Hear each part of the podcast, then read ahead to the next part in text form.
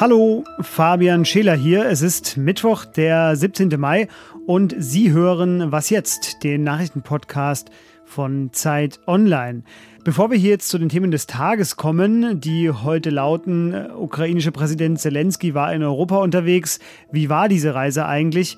Und eine Gruppe steht vor Gericht, die, so kann man es sagen, die Demokratie in Deutschland abschaffen wollte möchte ich nur sicherstellen, dass Sie auf den entsprechenden Link in den Show Notes klicken, nachdem Sie uns hier zu Ende gehört haben und für uns beim Deutschen Podcastpreis stimmen. Das geht ganz einfach. Einmal klicken, einmal voten und schon haben Sie uns einen großen Gefallen getan. Vielen Dank schon jetzt. Jetzt erstmal die Nachrichten.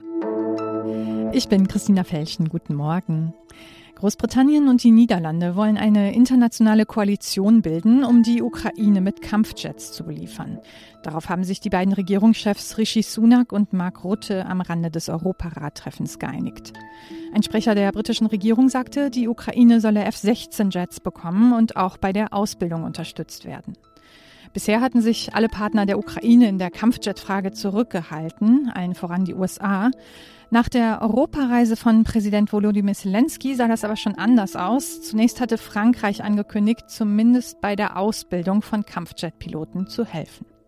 Wegen Bestechung und unerlaubter Einflussnahme wurde Frankreichs Ex-Präsident Nicolas Sarkozy im März 2021 zu drei Jahren Haft verurteilt. Sarkozy soll versucht haben, von einem Generalanwalt Ermittlungsgeheimnisse zu erfahren. Gegen das Urteil ging er in Berufung. Heute soll die Entscheidung fallen. Mit Gerichtssälen kennt er sich aus. Erst vor fünf Tagen wurde Sarkozy wegen des Verdachts der illegalen Wahlkampffinanzierung aus Libyen angeklagt. Redaktionsschluss für diesen Podcast ist 5 Uhr.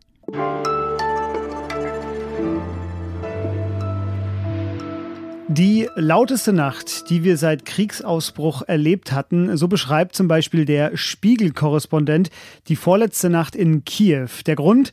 Die ukrainische Luftabwehr hat russische Raketen abgefangen und damit ist längst offensichtlich, aber hier nochmal deutlich ausgesprochen, Waffenlieferungen helfen, sie schützen die ukrainischen Bürgerinnen und Bürger. Und unter anderem mit dieser Botschaft war der ukrainische Präsident Volodymyr Zelensky in den vergangenen Tagen in europäischen Metropolen, auch in Berlin ja, unterwegs. Und mit der außenpolitischen Koordinatorin der Zeit, Anna Sauerbrei, will ich diese Reise kurz bilanzieren. Hallo Anna. Hallo. Anna, Scholz und Zelensky, die nennen sich jetzt Olaf und Volodymyr. Du schreibst als Fazit dieser Tage in Europa, Europa und die Ukraine seien nun per Du. Wie kam es denn dazu? Ja, ich glaube, es war eine sehr lange Entwicklung. Die ukrainisch-deutschen Beziehungen waren ja nicht immer ganz einfach. Ähm, die Deutschen sind sehr spät in die Waffenlieferungen eingestiegen. Die Ukraine musste sehr viel, sehr starken Druck machen. Aber jetzt hat man doch gemerkt, dass es zwar nicht eine körperliche Umarmung gab, als Scholz und Zelensky sich getroffen haben in Berlin und Aachen, aber immerhin eben das Du. Welche politischen Folgen hat das denn für die EU? Also ich glaube, die Tour war war ja einerseits eine Akquisetour und du hast schon gesagt, und das betont Zelensky auch in dem Video, das er jetzt gedreht hat, nachdem er in die Heimat zurückgekehrt ist. Es war eine Akquisetour für Waffenlieferungen. Das ist natürlich weiterhin für die Ukraine das wichtigste Thema. Die Briten haben Langstreckenraketen zugesagt. Die Deutschen haben weitere 30 Leopard zugesagt. Die Franzosen werden weitere Waffenlieferungen äh, auf den Weg bringen. Das ist natürlich alles ganz erheblich. Aber ich finde, was diese Reise auch gezeigt hat, ist, wie stark die Ukraine kulturell kulturell und mental jetzt mittlerweile in Europa integriert ist. Am Wochenende hat ja auch der Eurovision Song Contest stattgefunden und äh, in Liverpool haben Tausende You'll Never Walk Alone mitgesungen. Ich glaube, daran sieht man auch, wie stark sich die mentale Landkarte verschoben hat, dass die Ukraine einfach sehr stark in die Mitte gerückt ist. Millionen ukrainischer Flüchtlinge leben hier ähm, und Millionen Bildungsbürger haben sich die Geschichte der Ukraine angeeignet. Kids singen diese Songs mit. Ich glaube, Zelensky ist jetzt mit seinem Werk werben für die Integration der Ukraine einfach auch nicht mehr allein. Und dass sie eben auch mit den Europäern, vor allen Dingen mit den europäischen Bürgerinnen und Bürgern per Du geworden ist in den vergangenen, ja, jetzt äh, seit Kriegsbeginn, seit Februar 2022. Du hast es gerade schon gesagt, äh, Zelensky war tatsächlich ja auch auf echter Akquisereise sozusagen. Er hat äh, ja nicht erst seit gestern, aber halt jetzt dieses Mal finde ich nochmal ein bisschen vehementer vor allem Kampfjets verlangt. Das war, glaube ich, so ein bisschen sein großes Ziel, darauf hinzuwirken. Wird er die denn jetzt bekommen? Kommen? Also im Moment haben sich alle noch gegen die Lieferung von Kampfjets äh, ausgesprochen, die jetzt hier in Europa sind. Ich denke, es hängt auch ganz stark davon ab, ob die Amerikaner sich durchringen können, Kampfjets zu liefern und die Piloten dann auch an den Kampfjets auszubilden. Das wird jetzt sicherlich nicht mehr rechtzeitig für den Beginn der ukrainischen Offensive sein, aber ich könnte mir vorstellen, dass sich da in den nächsten Wochen und Monaten was bewegt. Ganz sicher wird das Thema ja in den nächsten Tagen immer wieder aufkommen, denn am Wochenende findet ja der G7-Gipfel in Japan statt und an dem wird Zelensky auch teilnehmen. Anna, dir vielen Dank, dass du hier bei uns zu Gast warst. Gern.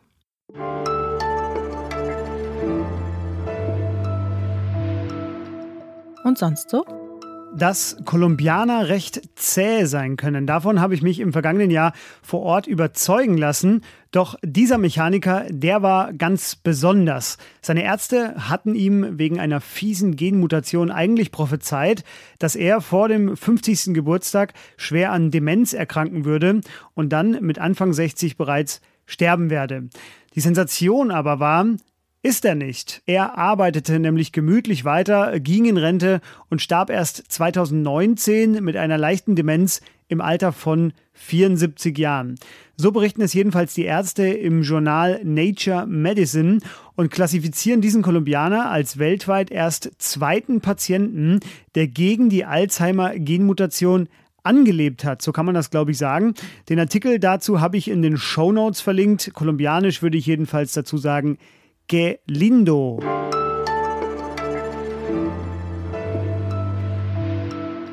Nichts weniger als das Ende der Demokratie in Deutschland, die Entführung von Karl Lauterbach und damit einen Bürgerkrieg ins Laufen bringen und am Ende noch das Deutsche Reich ausrufen. Das waren die verstörenden Ideen einer Gruppe. Sie klingen vermutlich auch für Sie verstörend, genauso wie für mich. Aber diese Gruppe, die sich Vereinte Patrioten nennt, die hatte genau das vor. Heute beginnt der Prozess gegen fünf von ihnen in Koblenz und Manuel Bogner aus unserem Gesellschaftsressort, der erklärt mir jetzt, um wen es dabei eigentlich geht. Hallo Manuel. Hallo. Manuel, es sind fünf Angeklagte, vier Männer, eine Frau. Sag uns doch erst mal, wer sind die denn? Ist das eine homogene Gruppe, mit der wir es zu tun haben? Ja, tatsächlich ist es genau das Gegenteil von einer homogenen Gruppe. Sehr heterogen. Wir haben hier ähm, Leute im Alter von 41 bis 75 Jahren Sie sind verstreut aus äh, ganz Deutschland, von Niederbayern bis Niedersachsen hoch. Es gibt Leute mit militärischer Vergangenheit bei der Nationalen Volksarmee. Wir haben aber auch einen Comedian, einen Bahnmitarbeiter, eine Oberstudienrätin. Ähm, und genauso unterschiedlich sind auch die Ideologien, die sie haben. Also es ist jetzt nicht so, dass irgendwie alle Reichsbürger wären oder alle Verschwörungstheoretiker, da treffen irgendwie Gegner der Corona-Maßnahmen zusammen, Prepper, Anhänger von Verschwörungserzählungen. Also es ist ein wilder Mix, der sich da zusammengefunden hat. Okay, und wie findet sich so eine bunte Truppe zusammen? Ah, das ist tatsächlich ein neueres Phänomen, das die Sicherheitsbehörden auch beobachten. Zusammen haben die gefunden, wenn man der Anklage glauben darf, im Herbst 21. Zunächst in offenen Telegram-Gruppen, die dann Namen haben wie Nichts ist wie es scheint oder der Tag X. Und nach und nach ähm, wird aus diesen Treffen in den öffentlichen Gruppen, kommt so ein harter Kern zusammen, die dann in äh, geschlossene Chatgruppen kommen. Und da haben die auch tatsächlich dann zum Beispiel in einer Umfrage bestimmt, dass der Lauterbach entführt werden soll, weil er zu der Zeit der meistgehasste Politiker der Bundesregierung war. Die Anklage lautet nun auf terroristische Vereinigung oder Bildung einer terroristischen Vereinigung. Man könnte jetzt meinen, sie verfolgen auch genau die gleichen Ziele mit genau der gleichen Motivation und verteidigen sich deshalb jetzt auch gemeinsam. Ist dem denn so? Das war tatsächlich auch für mich überraschend. Also ich habe mit einigen Verteidigern gesprochen, die jetzt ähm, die Angeklagten verteidigen. Die haben zu mir gesagt, jeder kämpft tatsächlich für ein bisschen für sich allein. Also es gibt keine sogenannte Sockelverteidigung, was sonst üblich ist bei so Banden, kriminellen Vereinigungen. Ja, der Plan ist tatsächlich, dass jeder, weil er jeder auch so einen unterschiedlichen Tatbeitrag hatte. Ne? Es gab von konkret Waffen kaufen bis zu, ja, ich würde schon mitmachen, gab es halt unterschiedliche Tatbeiträge und äh, deswegen werden die auch nicht zusammen versuchen, sich zu verteidigen. Hm. Es gibt ja noch eine größere Gruppe, das ist die Gruppe um den Prinzen Reuß, die sich da zusammengefunden hatte. Die sitzen mittlerweile ja auch alle in Untersuchungshaft und der Prozess gegen diese Gruppe wird auch bald stattfinden. Das allerdings ist äh, jetzt erstmal nur ein Vorgeschmack auf das, was uns dann noch erwartet. Manuel, dir vielen Dank, dass du uns hier einen Einblick gegeben hast. Gerne. Und das war was jetzt am Mittwochmorgen. Wie immer später unser Update um 17 Uhr. Was jetzt at zeit.de, da schreiben Sie bitte hin für Lob, für Kritik oder für Fragen oder auch Anregungen. Ich sage danke bei Clara Löffler für die Hilfe bei dieser Sendung und tschüss, bis bald.